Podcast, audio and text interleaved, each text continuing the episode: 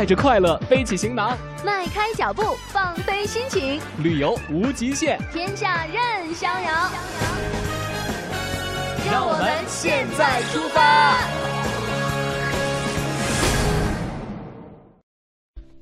好，我是李锵锵。Hello，小富婆。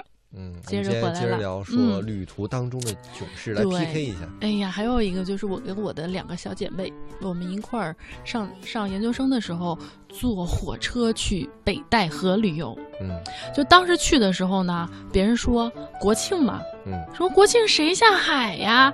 我说我们去也不是为了下海，就找一个地儿人少，然后风景还不错的地方，我们就是去玩一下。然后我们就坐着小火车颠儿颠儿颠儿摇到了之后，一路上聊八卦，特别开心。有个小姐妹居然说：“哎呀，我希望这个火车永远不要停，我们一直聊下去。”就这种感觉的出行，就大家一块儿聊得特别开心。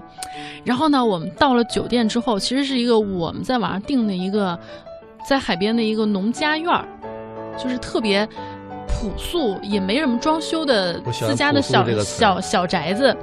然后进去之后，我们三个人是在一个屋三人间，嗯白色的床单，白色的枕套。然后我同学就其中一个小姐妹就说：“哎呀，这白色的看着我发，就是心里不舒服。”我说：“你这不懂了吧？然后出来旅游都是白床单，你这业余。然后就就就大概这个意思，我就上床开始休息。床单多好，躺着特别安详。走开。然后呢，我们就我就上床躺着之后，我就发现有一股味儿，有一股脚臭的异味儿，特别臭。然后因为我跟这两个小姐妹，我们之前没有住在一块儿，就玩的好，但是没有住在一块儿，我就怀疑是谁把鞋脱了之后是她的脚臭。你知道脚臭我也不怪你，你就把鞋拿出去呗，对不对？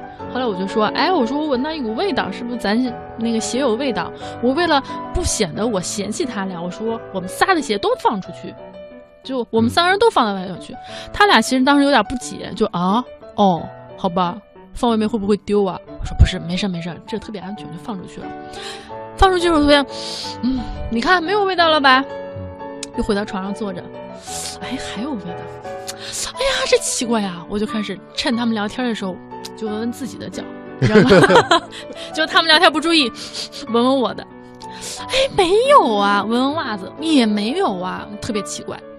然后呢，就聊着聊着，我就突然有一个瞬间，就是我从我床头的这个位置，就跑到了床尾的位置，好像跟他离他们更更近一些，顺便看电视还是什么的。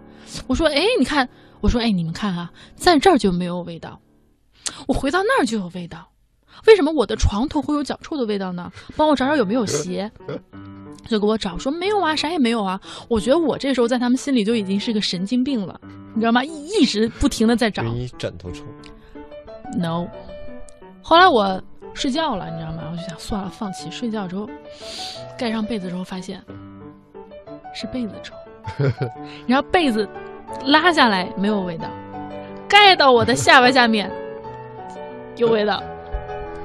啊！我当时就，当我意识到，我想象出那个画面，就是有一个人的脚放在这个位置，然后呢，他睡了之后走了，这被子没有人洗，没有人换，给他换了一头，就是他的脚现在冲着我的脑袋的位置，啊！